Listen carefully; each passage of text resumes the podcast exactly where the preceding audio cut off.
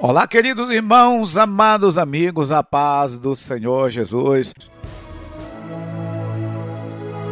Agora, na voz da Assembleia de Deus, momento especial, momento de oração.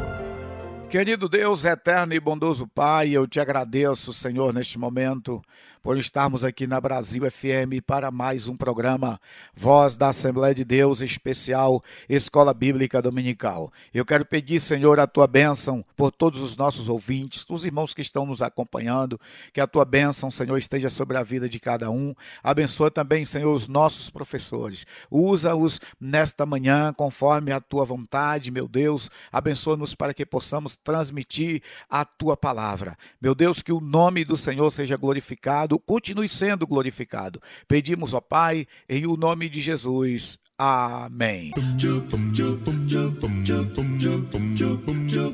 Estudar a Bíblia, estudar a Bíblia, estudar a Bíblia na escola dominical. Estudar a Bíblia, estudar a Bíblia, estudar a Bíblia na escola dominical. Vem mais de Deus aprender, fortalece, faz crescer. É domingo de manhã na EBD.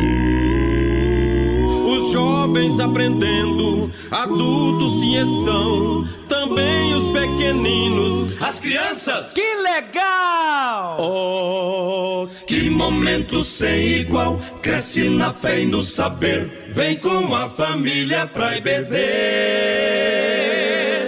Vem com a família pra EBD.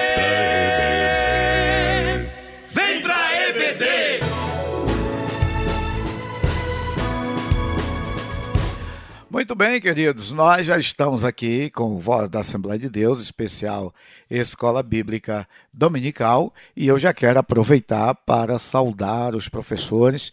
Vou iniciar aqui com o professor Alailton Guimarães. Professor, a paz do Senhor Jesus, professor Alailton. A paz do Senhor, meu pastor Celso, a paz do Senhor, meu amigo pastor Joxan Martins, a paz do Senhor também para todos os nossos ouvintes, como sempre, todo domingo aqui com a gente, aprendendo mais da palavra de Deus. Professor Joxan Martins, a paz do Senhor, professor. Meu querido pastor Celso, a paz do Senhor, quero cumprimentar também o meu querido diácono e professor Alailton, a todos os nossos ouvintes, que nós possamos aí aprender mais da palavra do Senhor essa manhã e eu acredito que irá ser de um proveito muito grande.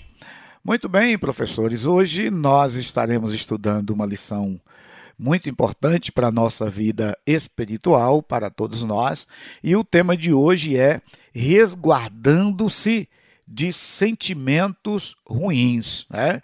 ou resguardando-se de sentimentos ruins. E eu quero convidar o professor Alailton para, por favor, professor, ler o nosso texto áureo e a nossa verdade prática, nas quais nós estaremos meditando na manhã deste domingo. Muito bem, meu pastor Celso. O nosso textuário de hoje, irmãos, está no Evangelho, segundo nos escreveu Mateus, Evangelho de Jesus Cristo, capítulo 5 e versículo 22, e nos diz assim um texto sagrado: Eu, porém, vos digo que qualquer que, sem motivo, se encolerizar contra seu irmão, será réu de juízo. A verdade prática diz o seguinte: a cólera e a ira não podem dominar o coração do crente elas devem ser evitadas e vencidas com o ensino do Evangelho.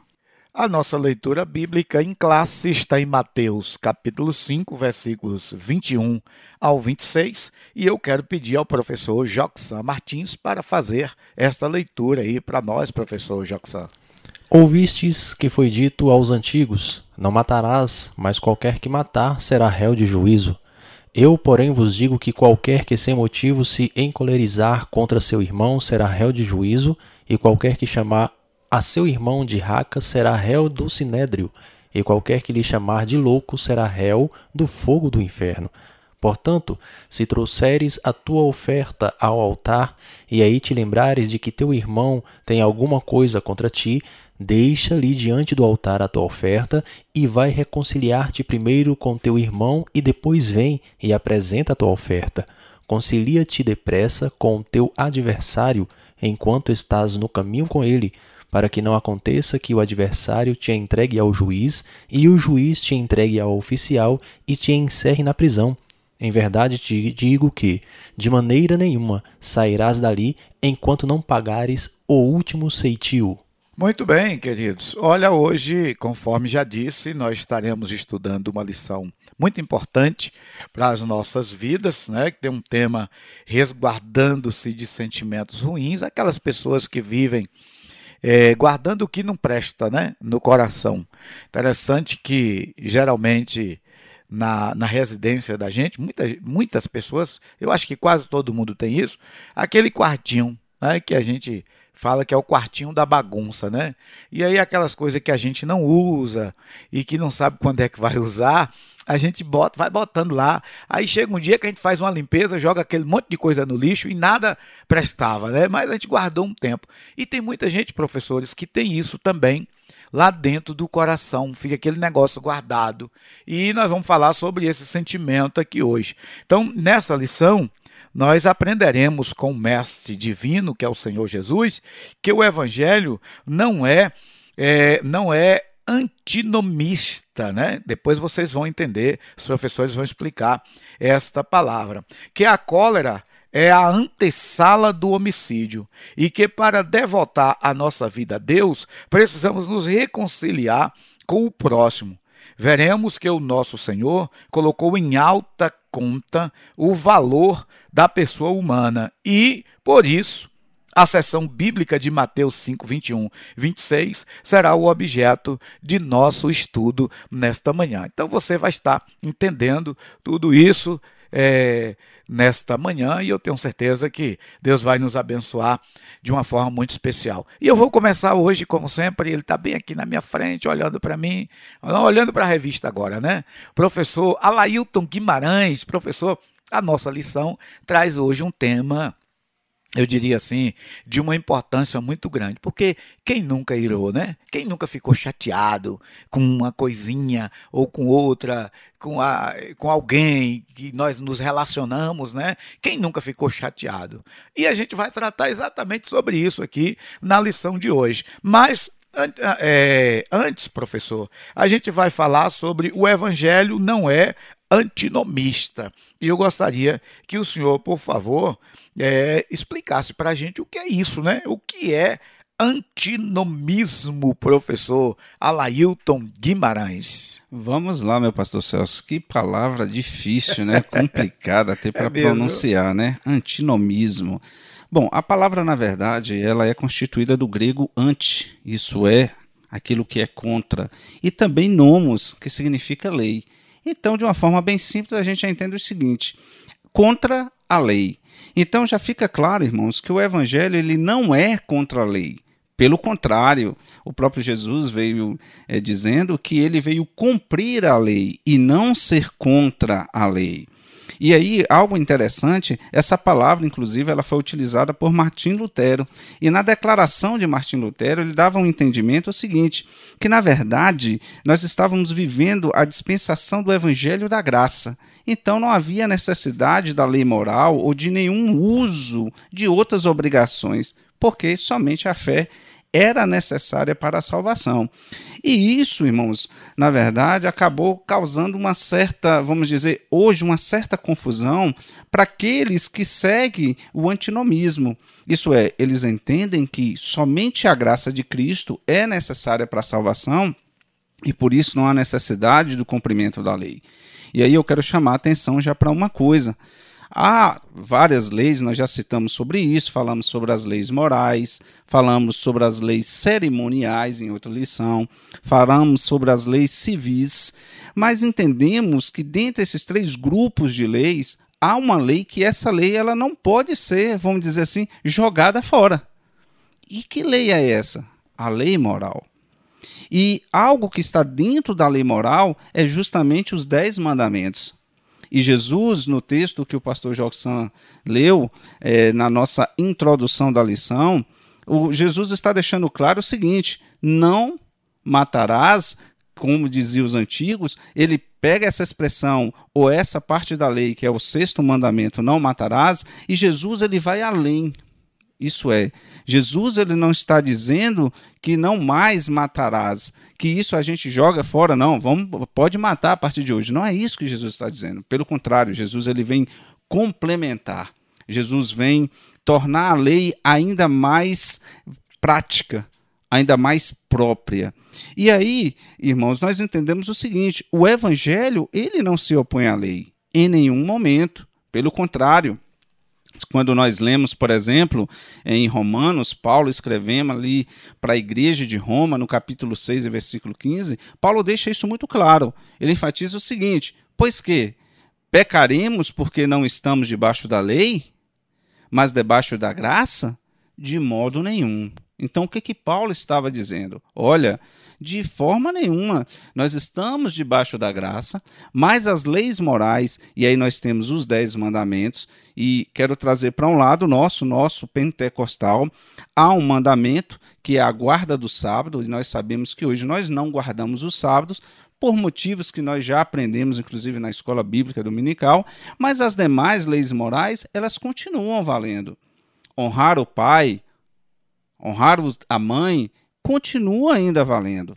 Algo muito importante, inclusive, é que nós não podemos de forma nenhuma é, seguir esse raciocínio do anti, antinomismo, até porque é o seguinte: se a gente começar a seguir esse raciocínio que só a graça é suficiente, e nós entendemos isso, mas que não há necessidade de olharmos para as leis, e principalmente as leis morais, que é o que nós estamos chamando a atenção nessa manhã, daqui a pouco nós vamos ter as nossas próprias concepções. Nós não estaremos atentados para aquelas que são formuladas para o nosso bem. Isso é, nós vamos agir segundo o nosso próprio entendimento. Imagine o seguinte: é, há um texto bíblico e a gente vê sobre isso no iníciozinho ali de Israel. Israel ainda vivia num período do, de Deus como a direção principal, e aí surge agora o período do reinado. E naquele período, o que, que acontecia? Abandonaram a lei e cada um, na verdade, reagia do seu próprio bel prazer. Cada um fazia a sua própria interpretação do que deveria ser feito. Isso, inclusive, é um exemplo claro da aplicação dos antinomistas. É um exemplo claro. A partir do momento que nós deixamos de seguir a lei, e como Paulo citou, as leis morais principalmente, e nós achamos que, olha, aceitamos a Jesus, estamos vivendo o tempo da graça, então não preciso me preocupar com mais nada. Na verdade, nós corremos um grande risco de nos afastarmos de Cristo de nos afastarmos do Evangelho de Cristo. E é interessante, no texto que eu citei, que é ali em Juízes, no capítulo 7, versículo 6 e também 21 e 25, o povo de Israel naquele período estava agindo dessa forma. E hoje, irmãos, existe pessoas também tendo esse raciocínio. Então é muito importante compreendermos essa diferenciação. O evangelho de Cristo, ele não é contra a lei mas pelo contrário, Jesus veio aperfeiçoar a lei. Professor Joxan Martins, é, nós a gente já vem falando isso já algum, em algumas lições, e na lição passada nós falamos de uma forma um pouco mais veemente, até mais um assunto que a gente tocou bastante nele, falando sobre que o nosso Senhor Jesus, ele não desprezou a lei. E muita gente quer fazer isso, né, desprezar a lei. Mas Jesus não desprezou, pelo contrário, cumpriu. E eu queria que o senhor falasse aí sobre essa questão, a lei e o evangelho, que é o evangelho do nosso Senhor Jesus Cristo, professor. Jesus, quando ele fez o Sermão do Monte, ou Sermão da Montanha, como alguns preferem falar, ele fez de uma maneira com que todos entendessem realmente o que ele queria passar de informação para os seus discípulos e para as demais pessoas que o estavam escutando. Interessante que quando ele começa o sermão, ele começa mostrando é, como a justiça deveria ser é, fincada no coração das pessoas e a lei também precisaria ser seguida. De maneira nenhuma, Jesus ele quis que a lei não fosse seguida, né? Era mais uma má interpretação dos escribas e fariseus. E Jesus ele começa citando, né, e falando o seu sermão, justamente mostrando primeiro na terceira pessoa, né, quando ele fala é, em relação de que agora ele começa a entender e falar a respeito da justiça, ele fala, ó, você tem que começar, né, falando assim, bem-aventurados humildes de espíritos, ou seja, ele começa o seu sermão na terceira pessoa. Depois ele vai para a segunda pessoa, vós sois o sal da terra. E quando ele chega a partir do versículo 20 em diante ali, ele já começa a falar na primeira pessoa. Ele muda totalmente e fala o seguinte: olha, vocês agora vocês precisam seguir, porque eu vos digo, né? Então ele começa já a inserir justamente a lei e o evangelho no seu sermão. E quando a gente é, percebe isso e o que muita gente faz o contraste, nosso querido professor Alailton até começou a dizer isso aí, falou muito bem sobre essa palavra do antinomismo. Pela estrutura teológica, a gente vai perceber que lei e evangelho não combinam. Parece até água e óleo não combinam, né? Se colocar ali dois polos diferentes de ímãs, também eles não se grudam. Então parece que não vai dar certo, né? Por quê? Porque a graça ela vai se basear praticamente no evangelho. E a lei ela se vai basear nos dez mandamentos. Parece que não combinam. Mas um famoso filósofo ele diz que quando a gente quer ter liberdade, nós temos que seguir normas e padrões. A lei, ela exigiu do seu povo normas e padrões. Então, dentro disso, nós temos a liberdade. Então, assim como o cristão já foi justificado por Cristo, vive sob a lei do Espírito, para muitas pessoas é desnecessário o cumprimento da lei de Moisés. No entanto, a gente percebe que os dois combinam, tanto a lei quanto o evangelho combinam. E nessa busca pela compreensão entre lei e evangelho, tem um teólogo muito famoso, e ele é pentecostal, chamado F. F. Bruce. Ele disse que a lei exigia obediência, mas a graça, ela dá poder para que você possa obedecer. Então percebe que ele está fazendo praticamente uma junção. E aí a gente percebe que lei e evangelho vão se combinar muito bem quanto a essas questões. E aí Paulo ele procura esclarecer a todos nós que eles deveriam manifestar alegria porque passaram a viver debaixo da graça de Deus em Cristo. Mas ele fala também que a lei os profetas e os escritos, isso é que a gente já aprendeu né, em outras aulas, que é o Antigo Testamento, tudo isso revela o pecado do homem. Ou seja, a gente precisa realmente entender o que é lei, o que é o evangelho. A lei vai mostrar o pecado que está na vida do homem, mas o evangelho vai mostrar a graça de Deus que está sobre a nossa vida. Então a gente percebe que existe realmente uma combinação. Apesar de nós falarmos praticamente sobre o antinomismo, né, que é justamente as pessoas que não querem cumprir a lei, mas nós como cristãos, nós precisamos compreender e entender que a lei vai nos mostrar o pecado, mas o evangelho vai nos dar a graça para obedecer tudo isso que Deus quis mostrar para mim para você e Jesus dentro do Sermão da Montanha. Professor Alailton, nós temos aqui dois extremos agora, né? nós temos o legalismo e o antinomismo. Né? E aí vai ficar essa briga, o legalista querendo a coisa ao, ao pé da letra e o antinomismo, que é, já, já foi essa explicação. E eu queria que o senhor falasse agora para a gente sobre esses dois extremos, né? o legalismo e o antinomismo, professor Alailton Guimarães. Vamos lá, meu pastor Celso. Está bem interessante nessa lição hoje. Dois temas bastante importantes é, que precisamos estar sempre explicando, os irmãos ter essa compreensão. Bom, o legalismo nós já falamos muito aqui. Já falamos muito a respeito dos fariseus, dos escribas, né? acho que são dois grandes exemplos de legalistas dentro da Bíblia Sagrada. Né? O legalismo, na verdade, o próprio autor da nossa lição, comentarista da nossa lição, ele vai dizer que é uma atitude que se concentra na observância e prática rigorosa das leis como um elemento determinante para uma comunidade alcançar o favor de Deus. Eu completaria essa frase do nosso comentarista dizendo que, na verdade, o legalismo é a, a continuidade, ou vamos dizer assim, seguir a lei é, ao, ao pé da letra com a intenção de ser salvo. É tipo o seguinte: seria a salvação pelas obras. À medida que eu executo as minhas obras dentro da lei, eu garanto com isso a minha salvação. E quando nós seguimos na direção do legalismo, assim como os escribas e os fariseus eles usavam é, e eram legalistas, a gente corre um sério risco.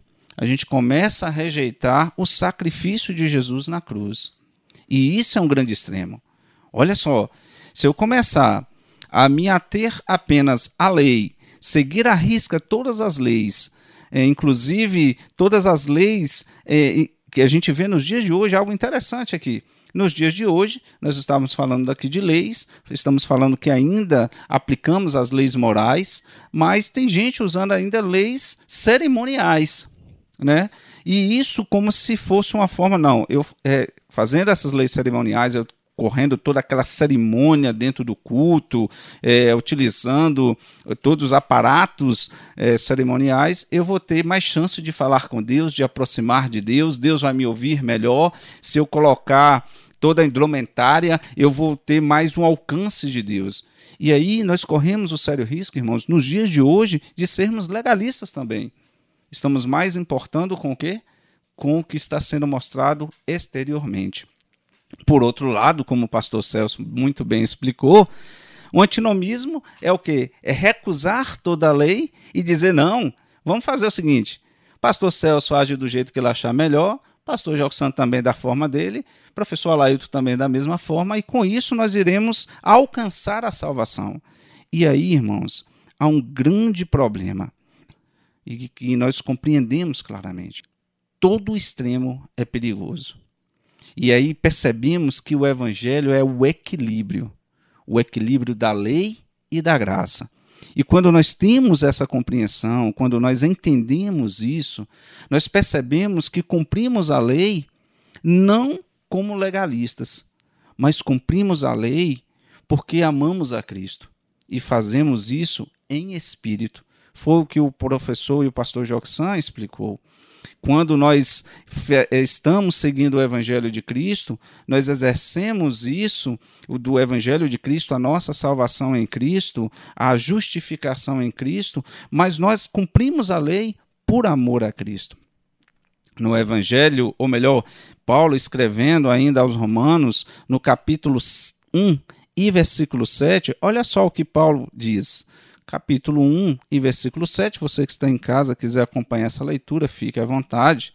A todos os que estáis em Roma, amados de Deus, chamados santos, graça e paz de Deus, nosso Pai, e do nosso Senhor Jesus Cristo. Paulo, na verdade, ele estava dizendo o seguinte: Paulo estava falando sobre a graça, sobre a paz. Chamados santos, somos santificados pela graça em Cristo Jesus. Então, todo o conselho de Deus revelado nas Sagradas Escrituras, afirmamos que os princípios morais divinos revelados na Bíblia, a palavra de Deus, são o quê? Anteporais. Isso é, não há tempo para isso. Válidos em qualquer época e cultura. Isso é, nós cristãos precisamos ser fiéis à Bíblia Sagrada, tendo cuidado tanto contra os dois extremos, nem ser legalista, seguindo completamente a lei e esquecendo do principal, ou antinomismo, isso é, rejeitando a lei. E aqui, para fechar a minha participação, eu quero dizer algo interessante. Os fariseus e os escribas seguiam a lei à risca. Inclusive, um dos o sexto mandamento que nós estamos trabalhando nesse tema de hoje, não matarás. Eles mesmos não colocaram a mão em Jesus eles não mataram Jesus, mas criaram todos os caminhos para que o mestre fosse morto. Isso é um legalismo puro. Muito bem, professor, muito bem, queridos irmãos, nós estamos na Brasil FM o programa Voz da Assembleia de Deus, especial Escola Bíblica Dominical. Nós vamos dar uma paradinha agora para tomar um café e já já a gente retorna com mais Voz da Assembleia de Deus, especial Escola Bíblica Dominical.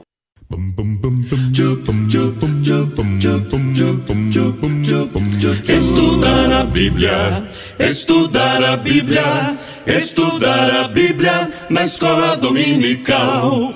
Estudar a Bíblia, estudar a Bíblia, estudar a Bíblia na escola dominical. Vem mais de Deus aprender, fortalece e faz crescer. É domingo de manhã na EBD. Os jovens aprendendo, adultos sim estão, também os pequeninos, as crianças. Que legal! Oh, que momento sem igual, cresce na fé e no saber, vem com a família pra IBD. Vem com a família pra EBD.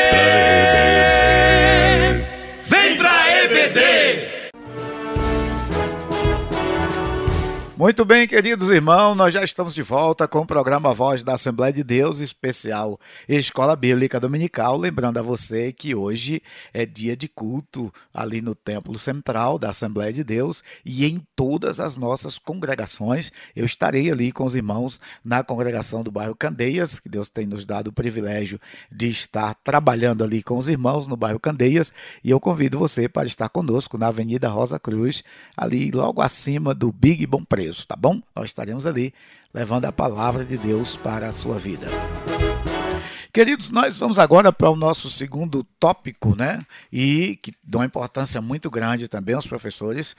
Nós vamos apertar um pouco aqui agora os professores, porque esse segundo tópico ele fala sobre a cólera é o primeiro ato para o homicídio. Que revelação isso aqui, viu?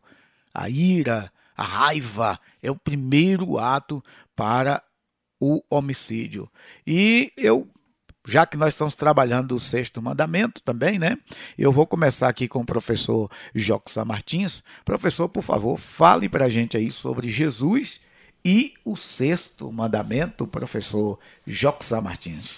Meu querido pastor Celso, é, Jesus ele elevou né, justamente esse, esse mandamento. Por quê? Porque na realidade nós estamos trabalhando aqui um pouco e nós falamos até na aula anterior, na aula passada, sobre interpretação.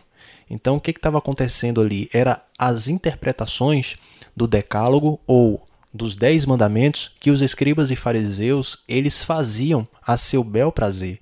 Então Jesus ele não só cumpriu, mas ele mostrou e ensinou que todos os mandamentos deveriam ser obedecidos, mas não somente na ação, também na intenção. Para que os irmãos possam entender, nós estamos nessa aula falando a respeito de sentimentos, né? E a Bíblia fala que os nossos sentimentos provêm do nosso coração. Então, para que nós possamos até entender agora, Jesus ele não anulou o sexto mandamento. E qual é o sexto mandamento? Se nós olharmos Êxodo capítulo 20, versículo 13, versículo bem curtinho, diz apenas isso: Não matarás. Só que Jesus agora ele eleva justamente a interpretação desse mandamento. Por quê?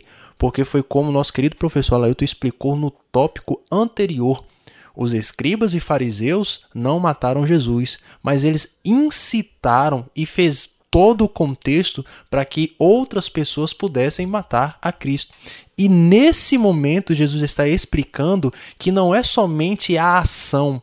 Né, que vai fazer mal ou que vai fazer bem, mas é a intenção. E aí Jesus eleva justamente todos os mandamentos. E observe que Jesus ele veio e cumpriu a lei fielmente.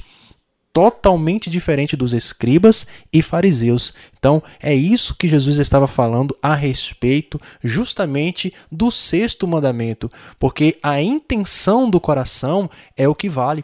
E aí a gente vai perceber que Jesus estava mostrando para aqueles homens que todos os mandamentos, apesar de serem curtos, eles precisavam entender que a sede né, das emoções, que é o nosso coração, estava mostrando a intenção de cada pessoa. Então a gente vai perceber que quando Jesus fala, ó, ouvistes né, da lei dos profetas, tem um grande significado. Por quê? Porque é um valor grandioso. Porque naquele tempo as pessoas só sabiam ouvir. Quem tinha acesso era justamente os escribas. E aí ele começou a falar justamente para aqueles escribas mediante a interpretação que eles faziam sobre todos os mandamentos. E aí Jesus começa a debater e mostrar para os escribas e fariseus que o sexto mandamento e que todos os demais mandamentos eram superiores, não somente matar, mas justamente o sentimento que você tem no coração é que faz você também pecar. E aí a gente observa que nos dias atuais nós precisamos entender dentro desse contexto que quando Jesus fala, ó, oh, na verdade é o que está dentro do seu coração, ou seja, quando você vai fazer mal a uma pessoa, no seu coração você já tem a intenção. Então a gente precisa compreender que Jesus ele elevou todos os mandamentos e nós precisamos obedecer todos os mandamentos. Nós estamos falando aqui a primeiro nesse subtópico aqui somente do sexto mandamento, mas os irmãos podem observar, os nossos ouvintes podem observar que daqui em diante Jesus ele vai elevar todos os mandamentos e vai falar sobre os sentimentos que está no nosso coração. Então, antes, né, e eu já estou falando aqui já um pouco mais é, sendo extremista, antes de matar, a pessoa já colocou no seu coração o desejo antes de furtar, a pessoa já colocou no seu coração o desejo. E essa intenção faz também que nós pecamos contra a lei, contra o evangelho e contra o nosso irmão. Professor Alailton, é, ficou aqui um tema um pouco polêmico para o senhor, né? Porque, conforme nós falamos aqui um pouco antes, quem nunca irou, né? Quem nunca ficou chateado? E a gente diz assim, a Bíblia diz para irar, mas não pecar. Que a gente pode, não é a Bíblia diz para irar. A Bíblia diz que pode irar, mas não pode pecar. E eu queria que o senhor falasse para a gente sobre é, é, a cólera, que é a ira também, no contexto bíblico, professor Alailton Guimarães. Vamos lá, meu pastor Celso. Tema bem interessante, né? É, primeiro ponto importante aqui, irmãos, é na verdade o verbo grego, né, que está ligado a essa questão da palavra cólera, significa provocar ira, incitar a ira, ser provocado. Então, não só provocar, mas também ser provocado. E isso pode gerar a ira na gente. É, pesquisando aqui na internet, hoje a gente usa bastante nessa ferramenta, a internet hoje anda nas nossas mãos através do celular. Houve algo interessante aqui no significado também que eu quero trazer para o contexto da nossa lição. Cólera é uma irritação forte, um impulso violento que nos incita contra aquele ou aquilo que nos ofende ou indigna. Interessante eu achei aqui, porque não fala só contra o próximo, contra aquilo. Quantas vezes a gente fica irritado com o carro e aí dá vontade de chutar o carro, quebrar tudo, né? Tem pessoas que ficam tão nervosos, tão irritados, que dentro de casa sai pegando todos os utensílios e jogando no chão Verdade. e quebrando, né? Se eu não me engano, acho que é o casamento grego que o pessoal tem o costume de pegar os pratos e jogar no chão, né? Mas ali eles fazem com alegria, né? É. E nesse caso há pessoas que agem dessa forma. E aí, como o senhor citou, o salmista, ele fala sobre isso. Né? É normal, irmãos, faz parte da fragilidade humana a ira. Mas o salmista, ele cita o seguinte nos Salmos 4 e versículo 4, e eu gostei muito dessa versão, pastor Celso, que eu vou ler agora, a Ara, que é a, a revista atualizada, né? É, ela diz o seguinte: Irai-vos e não pequeis. Agora, olha só que interessante consultai no travesseiro o coração e sossegai. Rapaz, eu gostei muito. O que que o salmista na verdade está dizendo? Olha, você pode irar, Mas o que, que você faz? Coloque a cabeça no travesseiro, acalma seu coração, sossega, pensa direito no que você vai fazer, a forma como você vai agir, e aí só depois você toma atitude. Achei fantástico essa explicação. Então, irmãos, é comum o crente irá? Sim, e há um exemplo bíblico muito fantástico. É, no Evangelho de João, no capítulo 2 e versículo 13, por exemplo, eu vou ler para você, ó, se você estiver em casa também quiser acompanhar essa leitura, irmãos, fique à vontade, tá bom? Ó, Evangelho de João, Vamos usar aqui a Bíblia Sagrada, né, para a gente aprender mais na lição. Diz o seguinte: Evangelho de João, capítulo 2, versículo 13. Alguns dias antes da Páscoa dos judeus, Jesus foi até a cidade de Jerusalém. No pátio do templo encontrou pessoas vendendo bois, ovelhas e pombos, e viu também os que, sentados às suas mesas, trocavam dinheiro para o povo. Então, olha, presta atenção o que, que Jesus fez, viu? Então ele fez um chicote de cordas e expulsou toda aquela gente dali e também as ovelhas e os bois. Virou as mesas dos que trocavam dinheiro e as moedas se espalharam pelo chão. E disse aos que vendiam pomba: Tirei tudo isto daqui. Parem de fazer da casa do meu, do meu pai um mercado. Perceba que Jesus, ele ficou irado. Jesus ficou irado. Mas a atitude de Jesus não fez pecar porque a Bíblia diz que Jesus em tudo foi tentado, mas ele não pecou. Jesus teve uma atitude, mas em nenhum momento ele ofendeu o próximo. A atitude de Jesus, mesmo a gente olhando, olha, mas Jesus pegou um chicote, mas Jesus era um mestre. E as pessoas que estavam ali estavam, na verdade, blasfemando contra o templo, a casa do Senhor. E aí, irmãos, nós entendemos o seguinte: o cristão ele pode irar, ele pode ficar nervoso, mas é importante que nós dominemos a nossa ira e que sigamos o conselho do salmista. Quando estivermos irados, coloquemos a nossa cabeça no travesseiro, sossegamos o nosso coração, pensamos na atitude que vamos ter e só depois disso a gente vai agir. Muito bem, professor. Gostei do conselho aí do salmista. Professor Joxan, é interessante que Jesus ele valorizava muito a vida, né? E valoriza a, a, até hoje ele valoriza muito a pessoa humana. E no contexto da nossa lição, professor, eu gostaria que o senhor falasse sobre o valor da pessoa humana que está aqui no nosso terceiro subtópico, professor Joxa Martins. Exatamente mostrando o sexto mandamento, que é o não matar, e também mostrando também o sentimento da ira e da cólera, a qual o nosso querido professor Lailton falou no subtópico anterior.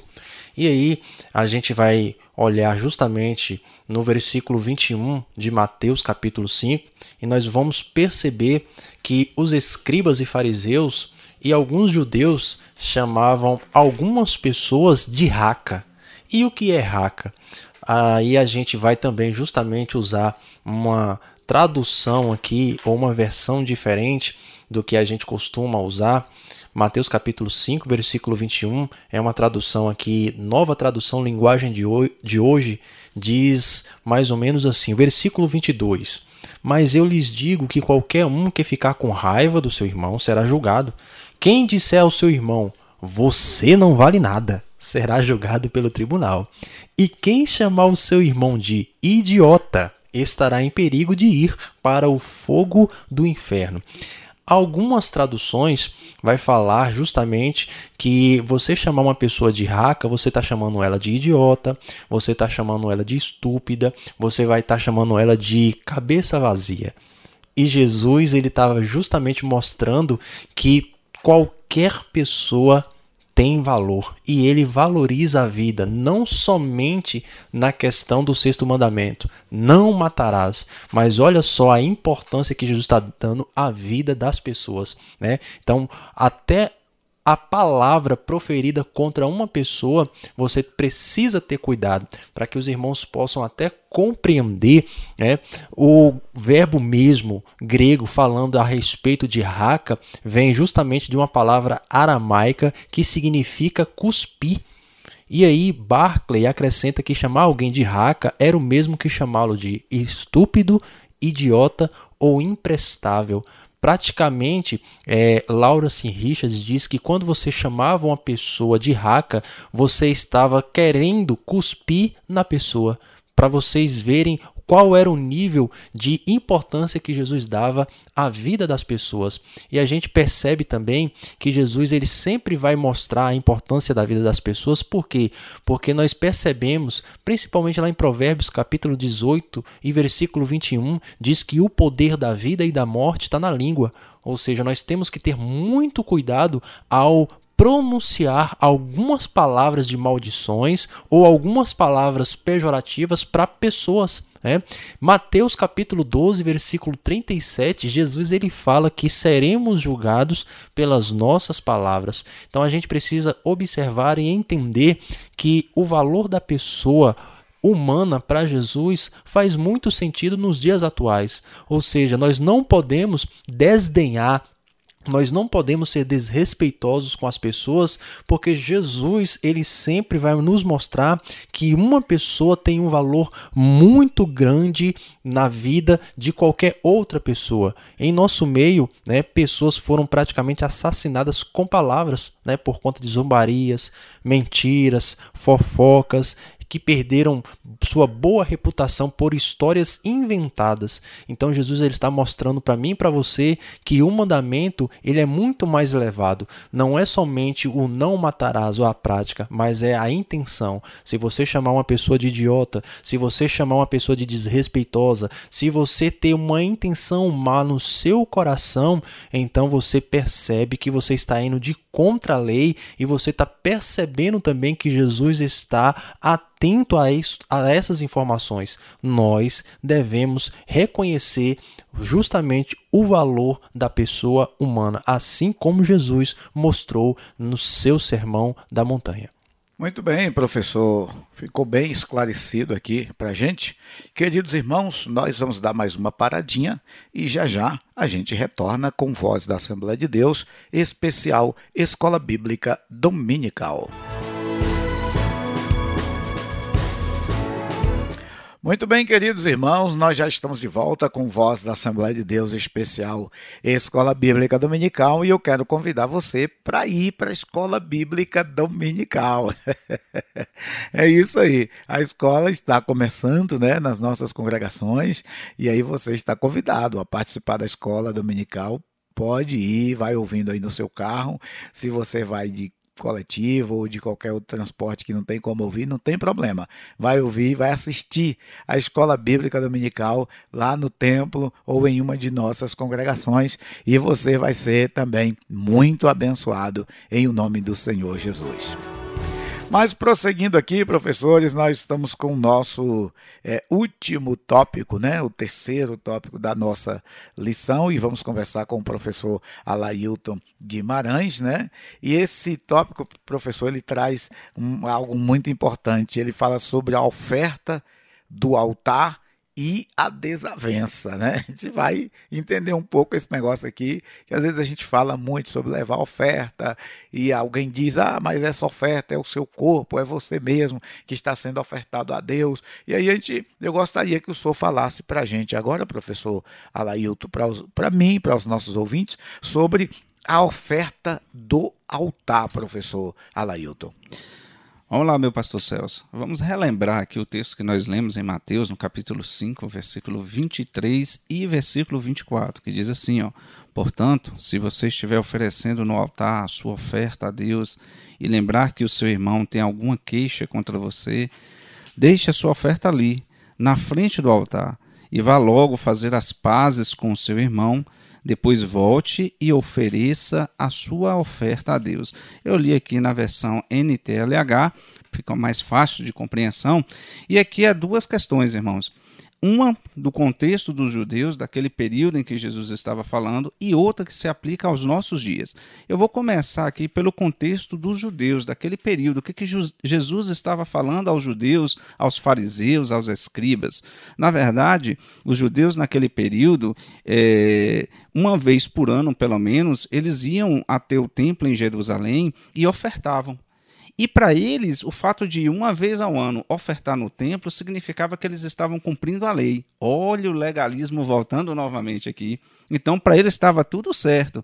Não importava se eles chegassem ali diante do altar para apresentar a sua oferta e estivesse com raiva do seu irmão ou quisesse bater no seu irmão, até mesmo os próprios fariseus ali desejando a morte de Jesus, mas se eles levassem a oferta lá no altar, estava tudo certo, porque eles estavam cumprindo a lei. Ô, professor, é, o senhor me provocou aí.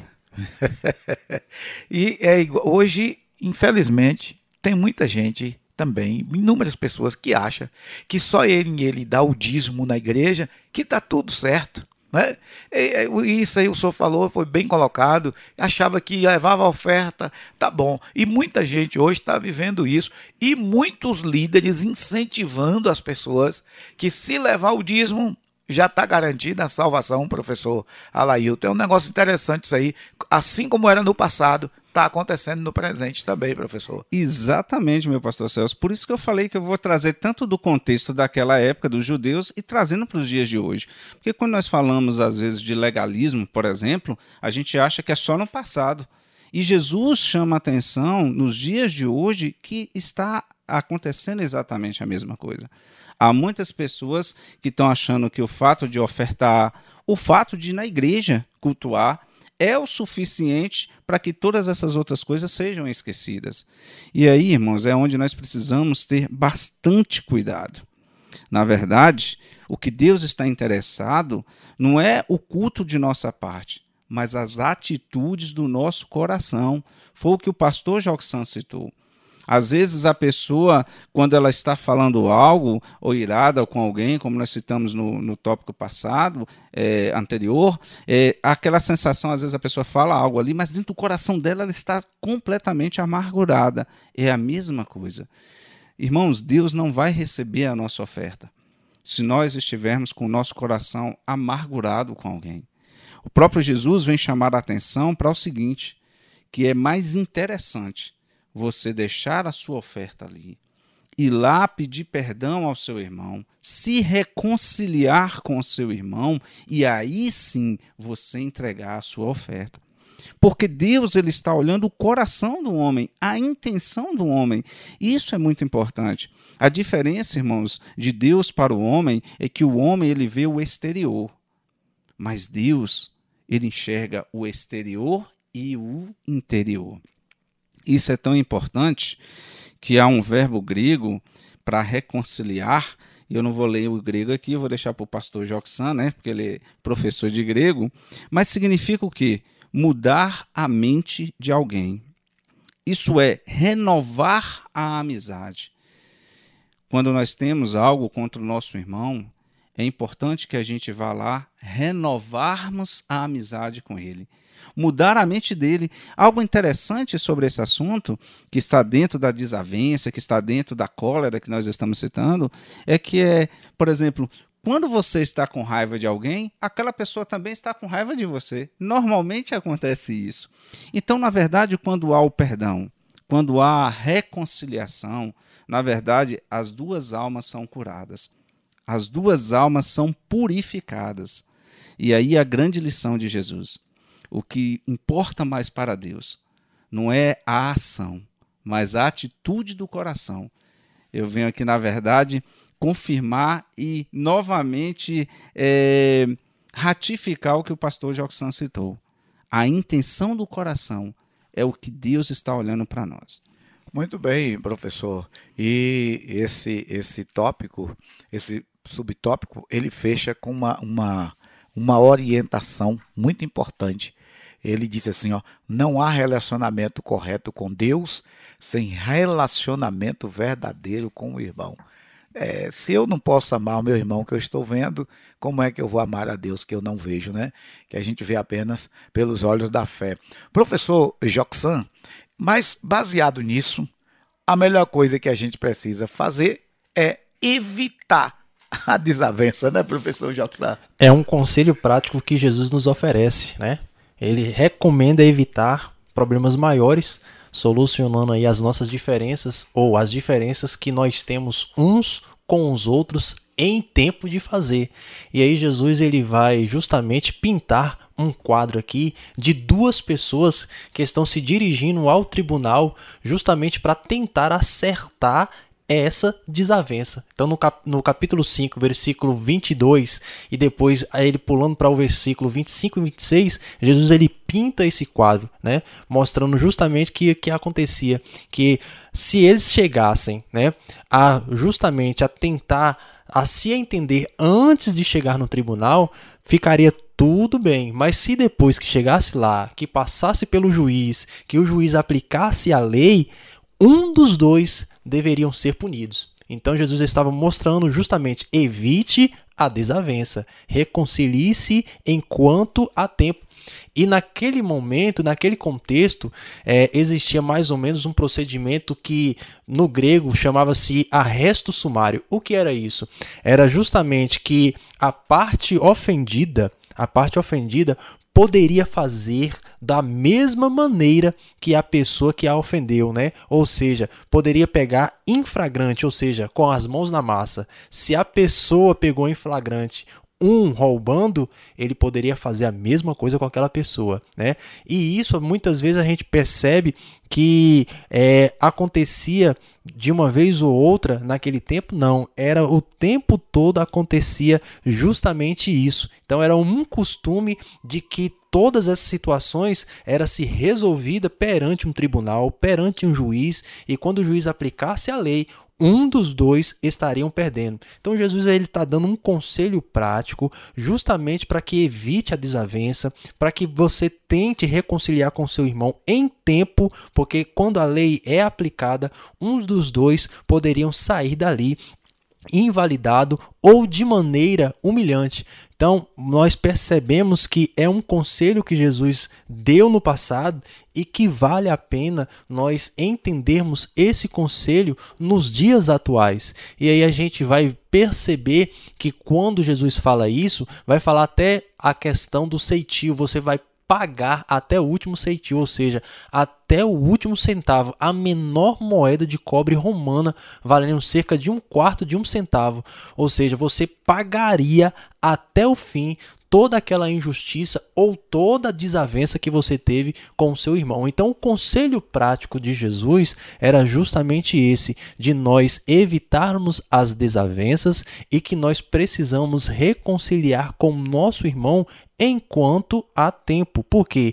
Porque quando o juiz vir, se você tiver em desavença com seu irmão, Deus vai aplicar a lei e nesse momento, né, ele vai entender que um dos dois vai estar em pecado e nós corremos o risco de perder a nossa salvação. Então, o conselho prático que Jesus nos deixa para os dias atuais, como ele deixou naquele contexto no passado, nós devemos evitar a desavença com os nossos irmãos, vivermos em paz e assim nós teremos a nossa salvação em Cristo Jesus. Então, queridos, é, como servos de Deus ou e servos de Cristo, que vivemos as verdades do Evangelho, não deixemos que pensamentos, palavras e ações firam o nosso próximo. Nem deixemos que as desavenças tornem-se disputas entre nós. Tenhamos muito cuidado para que isso não venha acontecer em nossas vidas. Em caso de desavença é, e desentendimento, à luz das Escrituras, deve se reconciliar ou imediatamente fazer, resolver o problema, é, seguir em paz com todos, conforme está escrito em Hebreus capítulo 12, segue a paz com todos e a santificação, sem as quais né, ninguém verá o Senhor, pois é isso que o nosso Deus deseja quando escreveu não matarás. Né? Que a gente possa viver uma vida diante do Senhor, uma vida de paz com Deus e com os nossos irmãos. Nós vamos agora orar. O professor Alailton vai estar orando em nome de Jesus. Agora, na voz da Assembleia de Deus, momento especial, momento de oração. Senhor nosso Deus, mais uma vez queremos te agradecer por essa oportunidade de estarmos aqui, Senhor, nesta manhã aprendendo mais da tua palavra. Que cada ensinamento, Senhor, que temos aprendido aqui com as lições bíblicas da escola dominical, que viemos aplicá-las em nosso coração e que viemos realmente, Senhor, ter comunhão com o Senhor e comunhão com os nossos irmãos. Que o Senhor possa nos ajudar a vencer a todos os desafios para servirmos a Ti sendo fiéis fiéis até a volta de Cristo ou até a sua chamada. Deus amado, queremos também pedir a tua bênção, a tua graça, a vida de todos os nossos ouvintes que sempre estão aqui conosco, aprendendo da tua palavra e crescendo espiritualmente. Dá-nos um domingo abençoado, é o que nós te pedimos e te agradecemos, em nome de Jesus. Amém. Muito bem, queridos irmãos, nós estamos chegando ao final do, da nossa programação de hoje, mas segunda-feira tem mais Voz da Assembleia de Deus. Na quinta-feira eu estarei aqui na Brasil com Voz da Assembleia de Deus e, permitindo Deus, nós retornaremos no domingo com Voz da Assembleia de Deus especial Escola Bíblica Dominical. Inclusive, eu quero convidar você para a lição do próximo domingo. Fala sobre o casamento que é para sempre, né? Então a gente vai estar ministrando para a família, já estaremos iniciando o mês de maio, e que é o mês da família, o mês das mães também, né? E eu quero convidar você para o próximo domingo. Não perca o programa Voz da Assembleia de Deus, especial Escola Bíblica Dominical. Fiquem todos na paz do Senhor Jesus.